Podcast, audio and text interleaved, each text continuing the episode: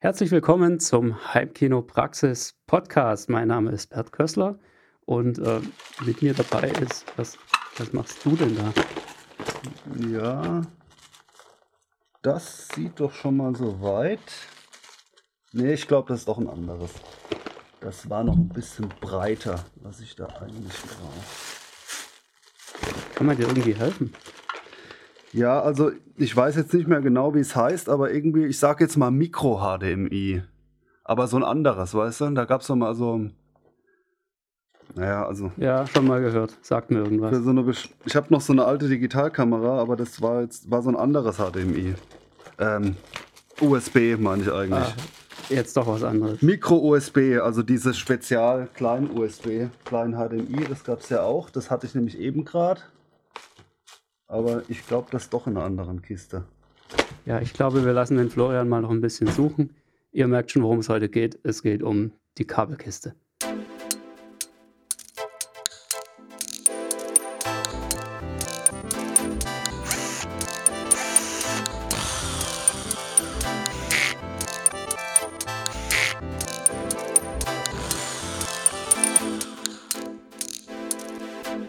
Heimkinopraxis Podcast.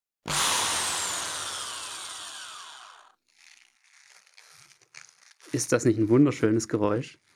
Das Geräusch von einem HDMI-Kabel. Heute geht es um die Kabelkiste. Jeder von uns hat eine Kabelkiste. Ich bin sicher, dass du, der du gerade zuhörst, auch eine hast. Mindestens eine. Florian, wie viele Kabelkisten hast du?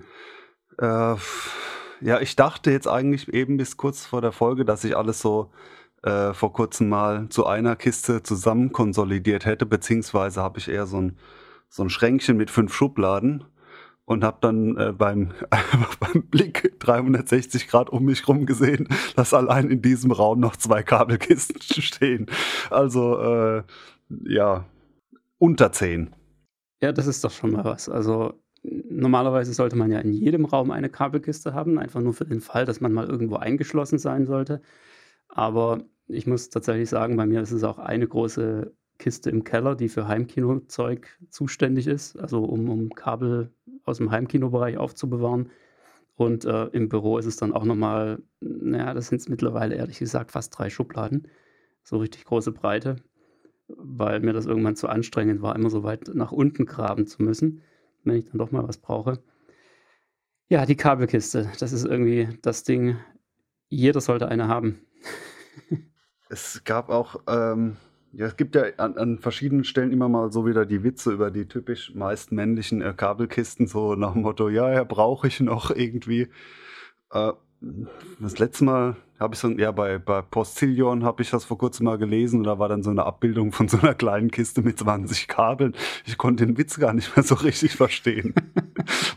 Weil, äh, ja, das ist für meine Verhältnisse zumindest keine umfangreiche Kabelkiste. Also ich bin jetzt auch schon ein paar Mal, ein paar Mal umgezogen und äh, erinnere mich beim letzten Umzug, da waren es jetzt allein so drei, vier Umzugskartons. Also mindestens, die quasi rein ja. mit Kabeln nur gefüllt waren. Wie gesagt, ich habe vor kurzem ganz viel weggeschmissen, aber ein paar sind es immer noch und äh, wie das dann so ist, vor kurzem ganz viel weggeschmissen, nach dem Motto von jedem Kabel nur noch ein, zwei Typen ist immer dann ein gutes Zeichen, wenn man dann äh, eine Woche später ein Kabel sucht, was man dann nicht mehr hat. Natürlich der Klassiker.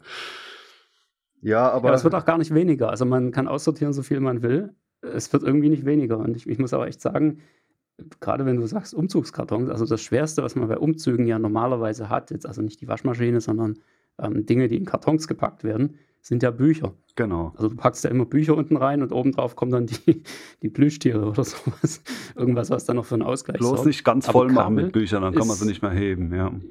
Ja, genau. Und ein Kabel ist irgendwie so gefühlt das zweitschwerste, was man bei einem Umzug haben kann. Also deshalb immer aussortieren, wenn es irgendwie geht. Ja, ich finde das auch so ein besonders trauriger Anblick. Das hatte ich auch schon, so eine Kabelkiste, die hochgehoben wird, wo unten an der Boden rausbricht.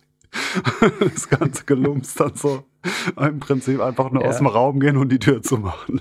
Ja, das ist, also ähm, ich denke, ihr wisst jetzt, worum es geht. Es geht um die Kabelkiste und wir wollen auch äh, das Ganze nicht nur unterhaltsam machen, sondern auch ein paar praktische Tipps geben. Unter anderem, äh, wie, wie siehst du das denn? Gibt es irgendwelche Prinzipien, irgendwelche Regeln, nach denen man Kabel wirklich aufheben sollte. Also der Grundgedanke dahinter ist, finde ich, hauptsächlich natürlich, ob man äh, denn eine Idee hat, dass man sowas nochmal brauchen könnte. Also so ein bisschen die Historie äh, sinnvoll abschätzen. Da fallen dann schon mal so uralt Sachen raus. Ähm, ja, könnte ich das noch jemals gebrauchen? Und ansonsten versuche ich natürlich bei jeder Kabelkiste eine Aufräumaktion so Haufen zu bilden oder so. Und dann zu sagen, ja, also Kaltgerätekabel brauche ich zum Beispiel äh, keine acht sondern da reichen mir jetzt drei auf Vorrat oder so. Dann so die Mengen ein bisschen einzuschränken. In seltenen Fällen ist auch mal was dabei, wo ich denke, oh, das lohnt sich sogar zu verkaufen oder Leute zu fragen, ob sie es brauchen können. Aber meistens ist es dann doch eher so äh, Rohmaterial, mehr oder weniger, selbst wenn das Kabel 10 Meter lang ist. Ich meine, können wir jetzt einen großen Aufruf machen, wer sucht ein 10 Meter Chinch-Kabel? Hm. Ja, das brauchst du dann halt in dem Moment, wo du es nicht mehr hast. Aber gerade Kaltgerätekabel, es steht doch überall drin, du sollst immer nur die Originalkabel verwenden. Also so. musst du doch wirklich für jedes Gerät das Kabel aufheben. Ja, äh, nee, da bin ich wohl nicht so konform unterwegs. Vielleicht habe ich die auch sicherheitshalber noch in den Verpackungen. Also ich meine, die sind ja, das sind ja an sich Top-Kabel, weil die werden immerhin überall verwendet, da braucht man dann nicht so viel. Also schwieriger finde ich es bei den diversen Videosachen ähm, diese ja zu überlegen. Und manchmal denkt man auch, oh, das ist so speziell, könnte ich das nicht dann doch noch brauchen, weil wenn ich es brauche, dann wird es kompliziert. Ja, ich habe das beste Beispiel hier gerade in der Hand, auch aus meiner Kabelkiste rausgekramt. Und zwar ist das ein Kabel zum Anschließen einer PlayStation 2 an irgendwas, was einen SCART-Eingang hat. So, das kann ich jetzt nicht wegschmeißen, weil dann müsste ich auch meine PlayStation 2 wegschmeißen. Andererseits ist es so, ich habe keine Geräte mehr, die noch einen SCART-Eingang haben. Also kann ich es eigentlich doch wegspeichern. Nee, kann ich nicht. Moment. Es ist ja ein Adapter. Eine Adapterkiste habe ich auch, ja. Das heißt, das SCART-Ding vorne ist nur so ein Adapter und dahinter haben wir ein Kabel, das übrigens gerade, glaube ich, in diesem Moment kaputt geht. Ah, nee, doch nicht. Es ist noch alles in Ordnung. Ja, aber man kann das Ding umstöpseln auf ähm, gutes, altes Komposit. Ja, und dann kann ich das heute überall noch anschließen. Ja, also Skat, das war ja jahrelang so wirklich der Hass überhaupt. Vor kurzem hat mich nochmal meine Mutter gefragt, sie wollte da irgendwas mit äh, VHS-Kassetten machen. Ich soll da den Fernseher entsprechend nochmal an das alte Gerät anschließen und da hat natürlich das entsprechende gefehlt. Meistens kommt man mit dem gelben, mit Composite dann irgendwie äh, in den Fernseher noch rein. Und dann hatte ich sogar so einen Adapter und dann, dann war das auch noch so ein, äh, einer, der irgendwie nur für eine Richtung, ne? Dann gab es ja diese umschaltbaren für in und dann out. Und dann war, also, was ich mich erinnere an diese, wenn man dann VHS was gemacht hat, äh, mit, unten, mit, mit Klebeband nach oben gebunden und so Sachen, weil der ja so ein ultimative Wackelkontaktstecker einfach war. Und was auch lustig ist, wenn man sich den Skat mal anschaut oder die, die Belegung so im Internet googelt, dann sieht man, was da alles an, auf den Drähten drauf ist. Also total verrückt. Da ist nämlich einfach alles, was es damals gab, als separate Leitung drauf. Also bei so einem vollbelegten, da gab es ja noch die Sparversion mit wenigen Pins, die dann für diverse Sachen auch reicht. Ja. Aber da ist dann S-Video drauf, also das Bild aus zwei Signalen, äh, Composite mit nur einem oder auch RGB und YUV, also alle Varianten vom Bildsignal. Und äh, dann gibt's natürlich noch linker, rechter Tonkanal und äh, so, wenn dann am Ende diese, weiß ich nicht, 20 äh, Pins oder wie viel sind, können dann am Ende dann voll sein mit im Prinzip Wiederholungen oder diesem äh, größten gemeinsamen Nenner oder wie nennt man das dann? Ja. Ja, also in die Richtung läuft's. Also das war ja auch immer so ein bisschen das Manko an den SCART-Kabeln, die man irgendwo, ja, ich sag mal, dazu geschenkt bekommen hat oder die, die günstigen eben, die dünnen, die natürlich immer besser waren, weil dünn ist ja, muss ja gut sein, kann man besser biegen, ne?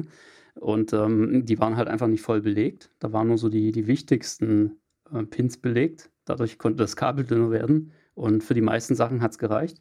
Aber in dem Moment, wo man halt beispielsweise einen Stereo-Videorekorder hatte und da wirklich ein Stereosignal rüber haben wollte, konnte es sein, dass dann schon irgendwas nicht mehr so richtig lief, dass das nur ein Mono rüberkam. Oder wenn man tatsächlich einen etwas besseren TV hatte, und äh, da den guten alten DVD-Player praktisch anschließen wollte über einen RGB-Ausgang, dann brauchte man halt einfach ein mehr oder weniger voll belegtes SCART-Kabel. Die waren dann schon eine ganze Nummer dicker, vor allem auch wenn sie hochwertiger waren. Da habe ich auch noch ein sehr, sehr schönes in meiner Kabelkiste. Das Ding kriegst du kaum gebogen. Ähm, aber ja, es war irgendwie schon gewissermaßen eigentlich eine ganz tolle Schnittstelle und hatte auch so diese schöne, schöne Ecke drin, dass man das auch nicht verkehrt rum reinstecken konnte. Also ich fand SCART eigentlich genau genommen total toll, wenn es auch ein bisschen unflexibel war. Also ich bin da vergleichsweise jetzt eher Fan von HDMI, was ja auch unbeliebt ist. Auch das kann man nicht falsch rum reinstecken, das haben sie immerhin übernommen und ich habe auch schon oft über HDMI geflucht, weil für Profi-Verbindungen ist es ja dann doch schon teilweise zu labberig. Also so diese, äh, da wünscht man sich doch was zum Anschrauben oder so, wie, wie zum Beispiel DVI, das würde ich mir jetzt eher wünschen. Aber gut, ist ja. nicht so schick, aber was dann ganz schlimm ist, äh, wenn man jetzt mit, mit Laptops oder, oder irgendwie Videokameras zu tun hat, so Fotoapparaten, dann stolpert man auch manchmal über diese kleinen HDMI-Varianten. Und das ist, also, nee, das geht gar nicht.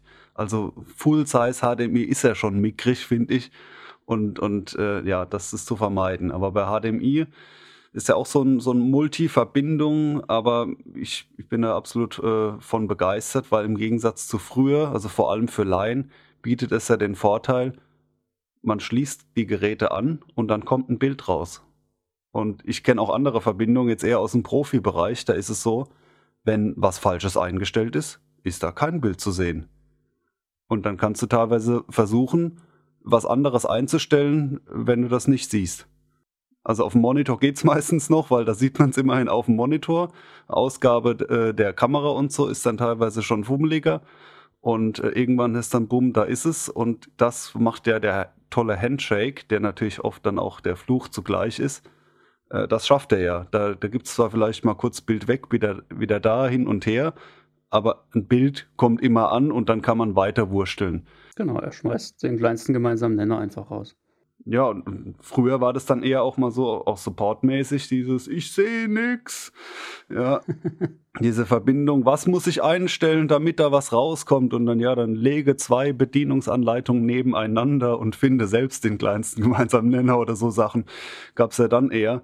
Äh, und in dem Sinne finde ich HDMI auch ganz gut. Und da gibt es ja auch x neuere Versionen. Also es soll jetzt kein reiner HDMI-Podcast werden, aber ich finde, es ist auch doch erstaunlich zukunftssicher, auch wenn es natürlich für die langen Verbindungen mittlerweile bessere Kabelversionen gibt, die das auch noch über die von uns benötigten 10 Meter und so schaffen. Aber prinzipiell kann man ja für vieles, für die kurzen Strecken zumindest, noch ein Asbach uralt HDMI-Kabel verwenden, was ja mittlerweile auch über 10 Jahre alt sein kann.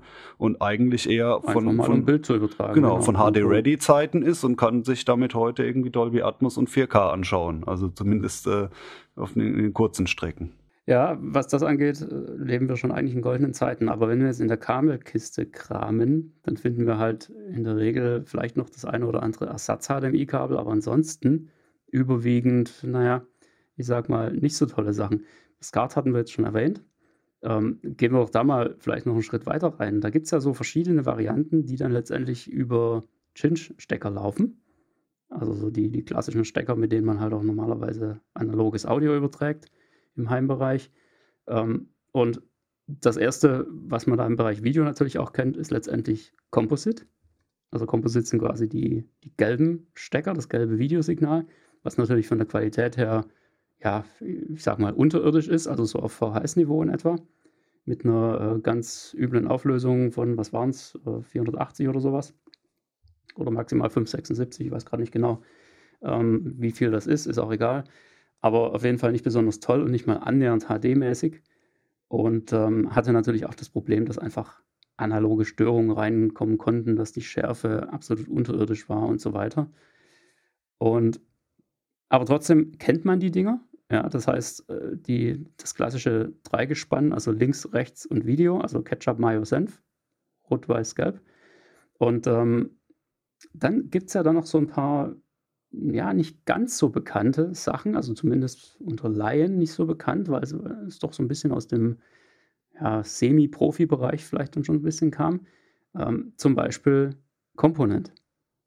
Ja, also einmal Komponent oder auch leicht zu verwechseln mit RGB, wo also wirklich auch wieder drei Cinch-Stecker waren und die tatsächlich auch rot, grün und blau sind. Also das gibt es ja immer noch, an, an vielen AV-Receivern hat man diese Anschlüsse hinten noch und ähm, da aber eben wiederum auch verschiedene Signalarten übertragen werden konnten. Aber in erster Linie geht es dabei ja wirklich darum, da zunächst mal auch wieder Video äh, getrennt von Audio weiterhin zu übertragen.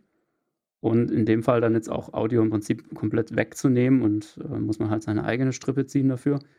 Und das Videosignal eben in drei Komponenten aufzuteilen, damit da einfach auch die Qualität nochmal besser werden kann. Und das eben gerade im Bereich RGB, was auch eben viele ja, Röhrenfernseher schon unterstützt haben damals.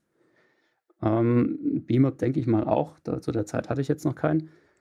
Aber ja, wo man eben wirklich klassisch die, die drei Grundfarben überträgt, so wie halt im Prinzip auch jedes ähm, Dateiformat oder, oder ja, sagen wir mal digitales Videoformat mehr oder weniger ja auch abgespeichert ist. Ja, und diese Formate, die du nennst, die, die hat es eigentlich alle ziemlich zeitgleich gegeben, weil das sind alles Varianten vom gleichen Signal. Also übrig geblieben, wenn es dann überhaupt noch vorkommt, ist ja nur Composite, also das Schlechteste von allem. So nach dem Motto, da siehst du wenigstens irgendwas, aber da sind eben alle Farben zusammen äh, multiplext auf einer Leitung. Und dieses RGB, dann hat man immerhin dreimal die Auflösung, die dann immer noch zu der gleichen Anzahl Pixel führt oder Bildpunkten. Und äh, YOV ist auch dreimal, allerdings als Helligkeits- und Farbdifferenzsignal. Da gab es noch y, äh, RGBS und so, also extra Sync-Signal, damit also die Taktung des Bildes noch separat übertragen wurde. Aber im Prinzip ist das alles ähm, analog Auflösungsgeraffel und es war dann noch schlimmer, zumindest bei längeren Kabeln war das auch äh, relevant. Und die Profi-Variante von dem äh, Cinch war ja oder ist ja immer äh, BNC. Ne, es gibt ja oft die gleichen Signale äh, als BNC-Kabel in höherwertigen Geräten.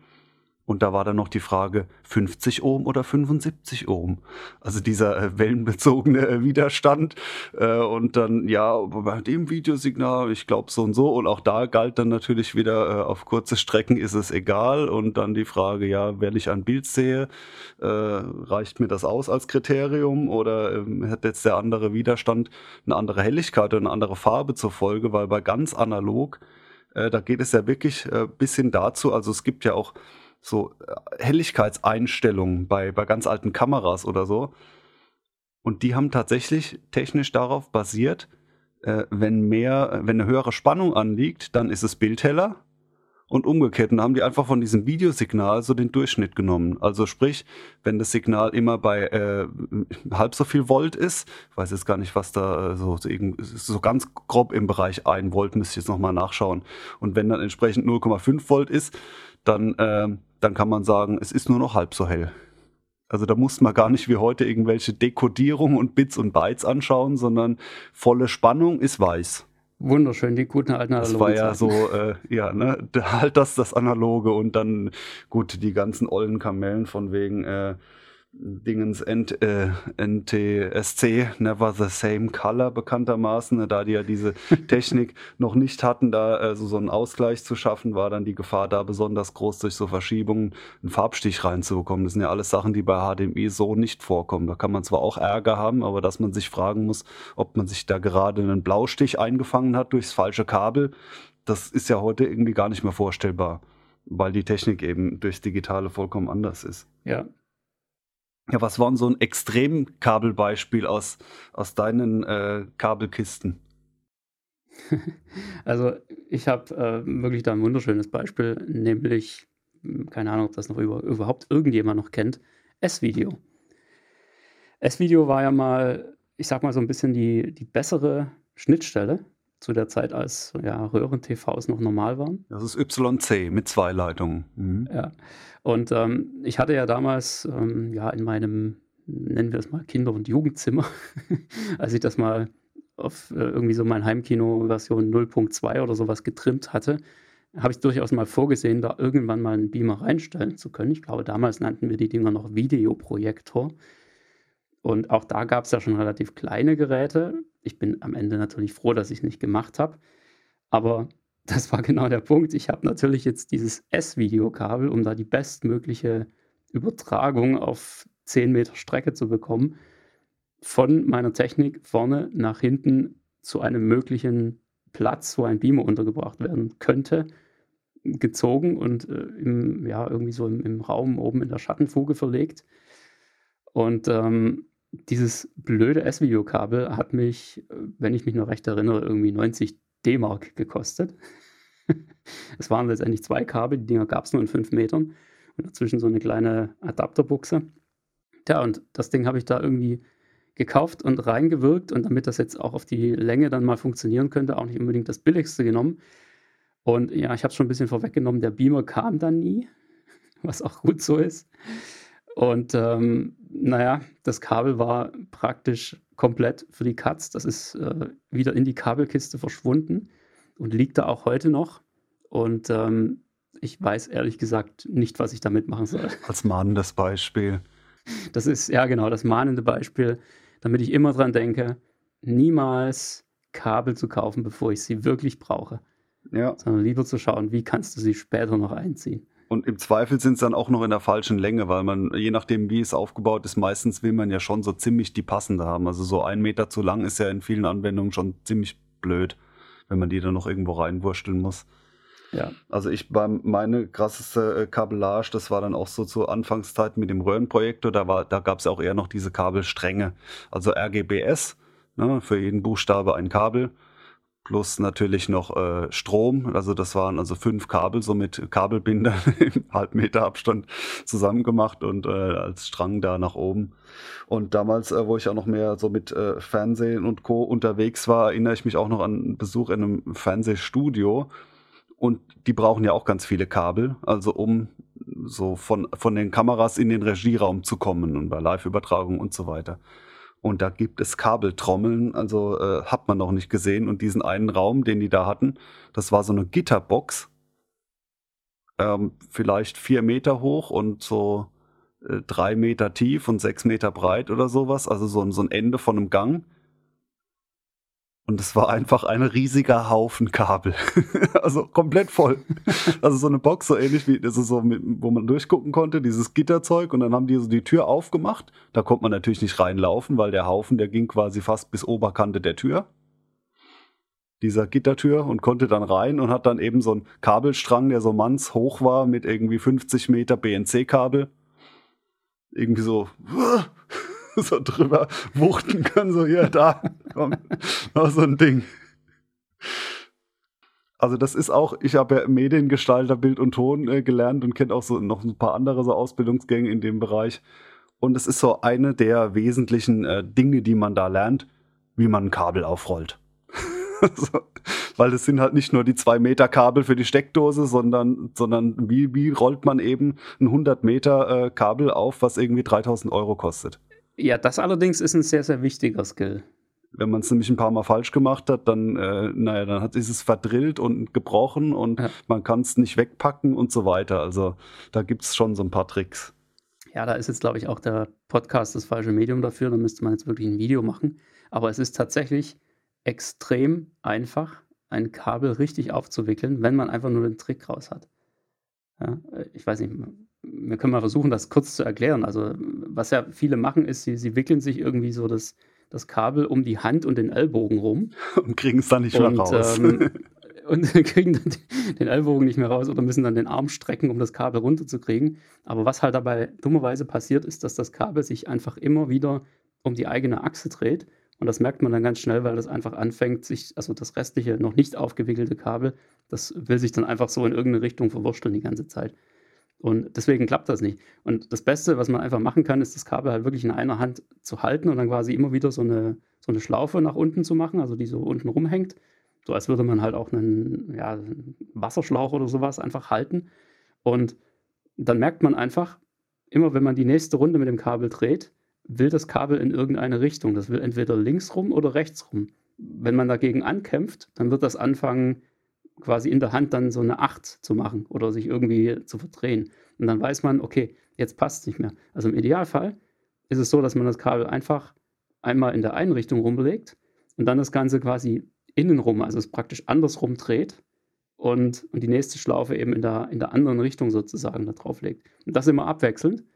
Und das hat am Ende letztendlich den Vorteil, du kannst das Kabel nehmen und an einem Ende festhalten und dann einfach wegschmeißen ja, also ich, und ich bin jetzt gerade. hier beim, ja, beim genau. Verlängerungskabel für die Gartengeräte zum Beispiel. Ja. ja. Und dann schmeißt du das Ding einfach durch den Garten und es ist sofort perfekt glatt und ohne irgendwie sich zu verdrehen oder sonst irgendwas. Ich dachte gerade, wenn du dann das äh, Kabel so aufgewickelt hast, dann kannst du es einfach wegschmeißen.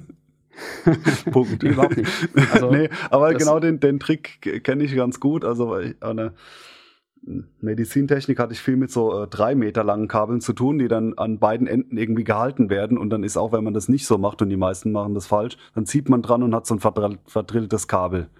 Und ist dann da dran mit, Moment, dreh mal rum und dann wird am anderen Ende das Gerät dann fünfmal im Kreis gedreht, bis es dann irgendwie äh, gerade ist. Und wenn du dieses einmal links rum, einmal rechts rum Wickelage machst, dann hat es insgesamt eben überhaupt keine Drehung.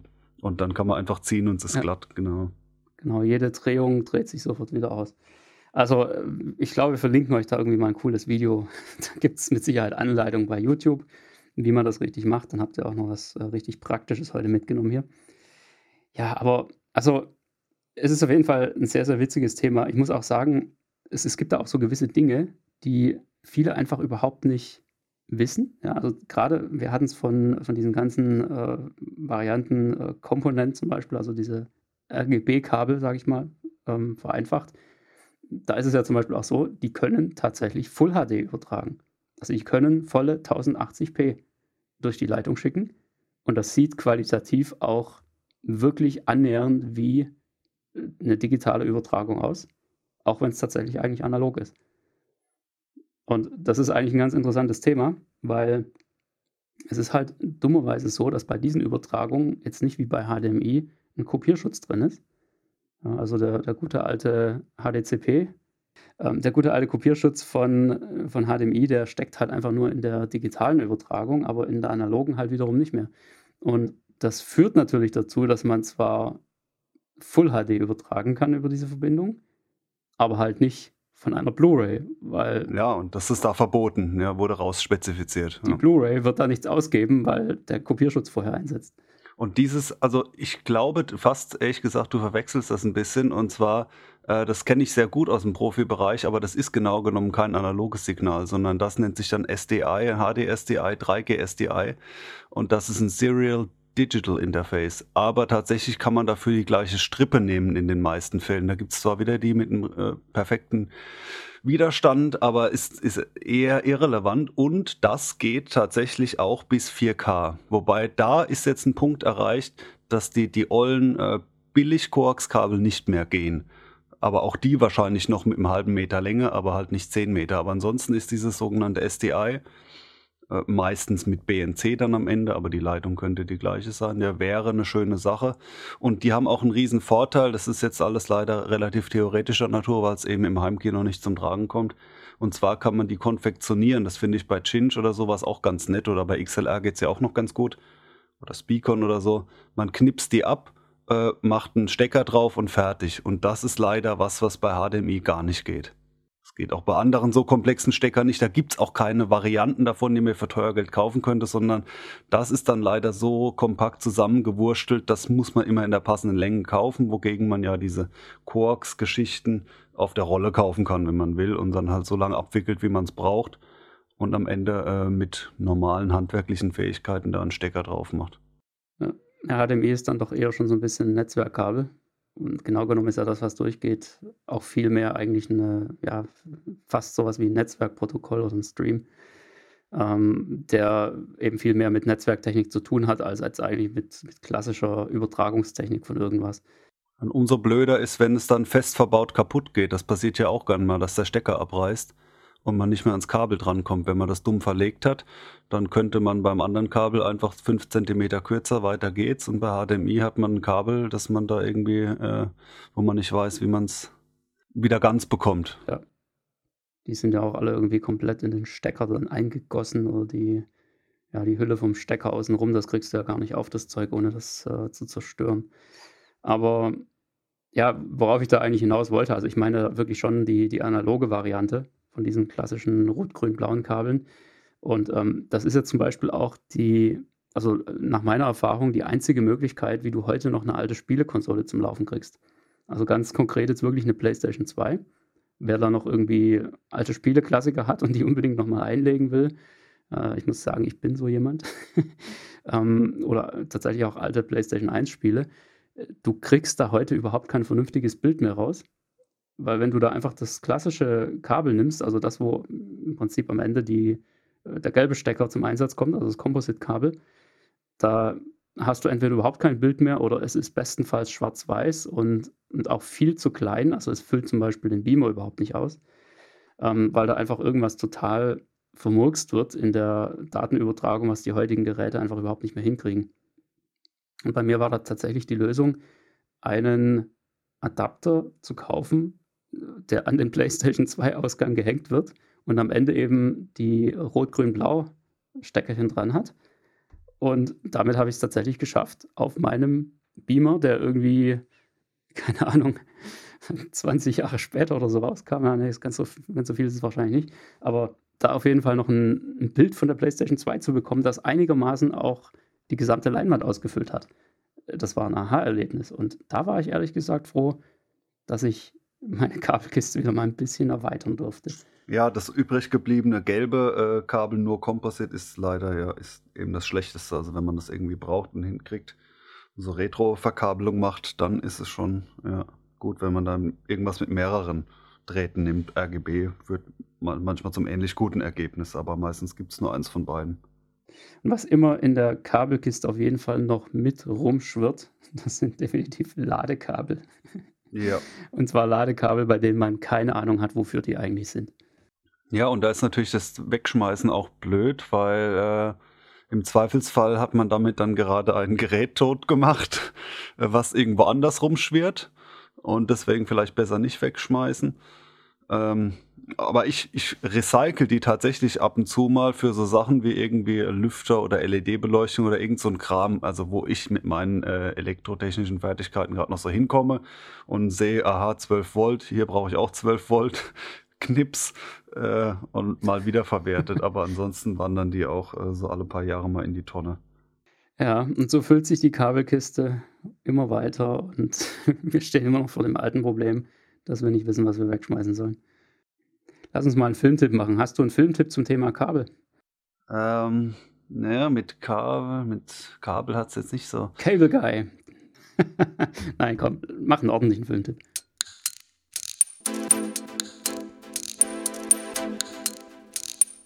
Der Heimkinopraxis Filmtipp. Genau, so.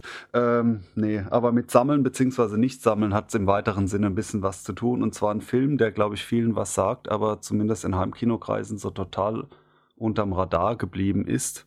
Wie auch die dazu, ich, ich möchte schon sagen, dazugehörige Veranstaltung. Und zwar Nomadland.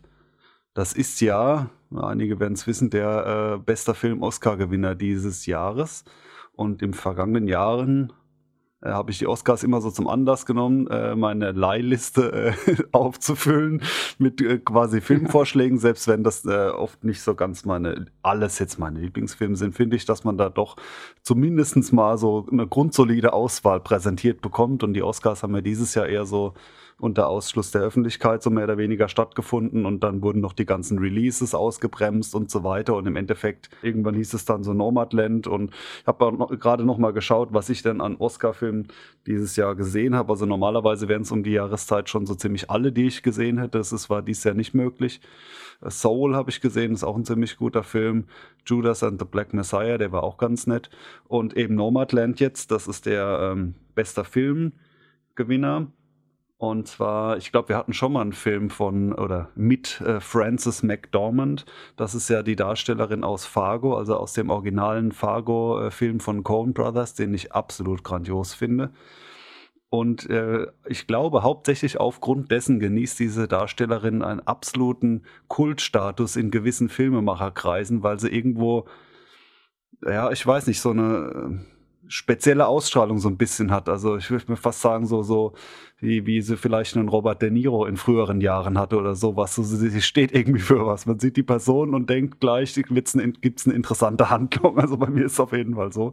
Und dann gab es ja diesen Three Billboards outside ähm, Ebbing, Missouri, der quasi nur um sie rumgeschrieben wurde, wo die Macher gesagt haben, ja, also wir fanden die so toll, wir mussten einen Film machen, wo ihre Stärken voll rauskommen. Den hatten wir schon mal als Filmtipp und jetzt eben Nomadland. Und auch da war es wohl ein bisschen so, dass die Regisseurin äh, sagte, ja, also die, die Darstellerin, die stand quasi von Anfang an irgendwie fest und dann, ähm, dann wurde der Rest so ein bisschen drumherum gestrickt und ist, ist speziell vom Konzept, weil, und das ist, wirkt auch ein bisschen so, es ist eigentlich fast die einzige Profi-Darstellerin darin. Ich glaube, so ein paar andere gibt es auch noch.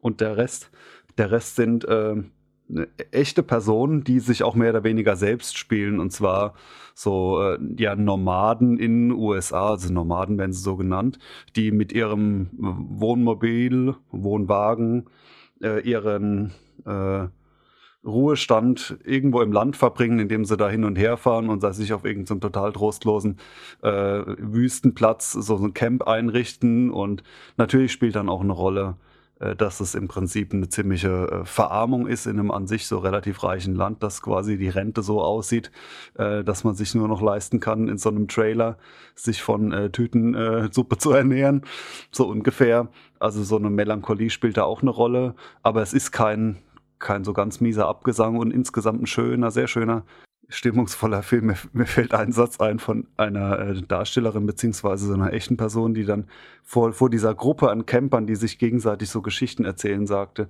ja, vor Jahren habe ich geträumt, äh, ich würde äh, in einem Boot übers Meer segeln und hier bin ich mit einem Wohnwagen in der Wüste. es wird so vollkommen bescheuert. Beziehungsweise man weiß nicht, ob man lachen oder weinen soll. So, sie findet es irgendwie toll, aber man sieht diese Wüste und denkt, das ist doch voll scheiße. Oder, oder man weiß nicht, ob man das finden soll, weil irgendwie fühlen die sich auch alle da wohl. Also es ist, und es ist auch nicht so, so sage ich jetzt mal, so das, was man sich unter Trailer Trash vorstellt. So, man kommt an und dann zückt jemand sofort die Schrotflinte. Hey, was willst du hier? Also so Leute sind es äh, gar nicht, sondern es hat eher was von so Hippies die so durch die Lande ziehen und äh, ja, schöner, stimmungsvoller Film. Und was mir da auch aufgefallen ist, den gibt es auf Blu-ray. 4K gibt es den, glaube ich, nicht. Habe ich zumindest nicht gefunden. Aber das ist eine Top Blu-ray und da ist mir auch wieder aufgefallen, dass dieses Medium auch eine ziemliche Entwicklung hinter sich hat. Also ich habe vor kurzem auch mal so eine ganz alte Blu-ray rausgekramt von von äh, Kiss Kiss Bang Bang hieß der Film. Das war so ein früher Robert Downey Jr. Film und dann wusste ich, das war so noch in den ersten Jahren der Blu-ray-Zeit und der sieht fast wie DVD aus.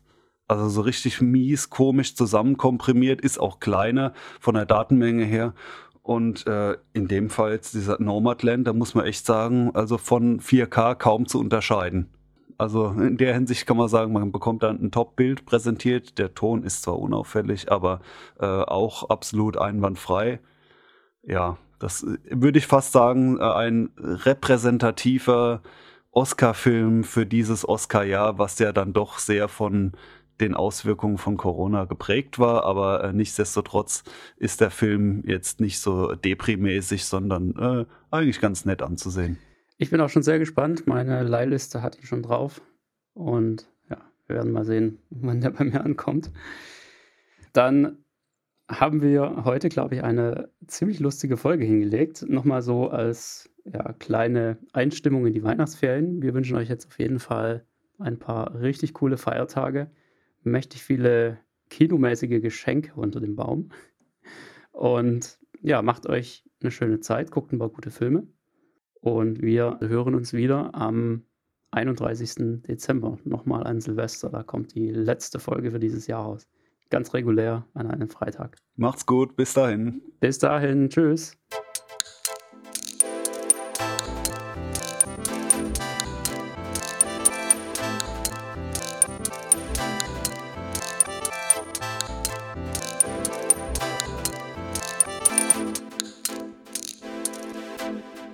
Der Heimkinopraxis Podcast, präsentiert von www.heimkino-praxis.de der Seite rund ums Heimkino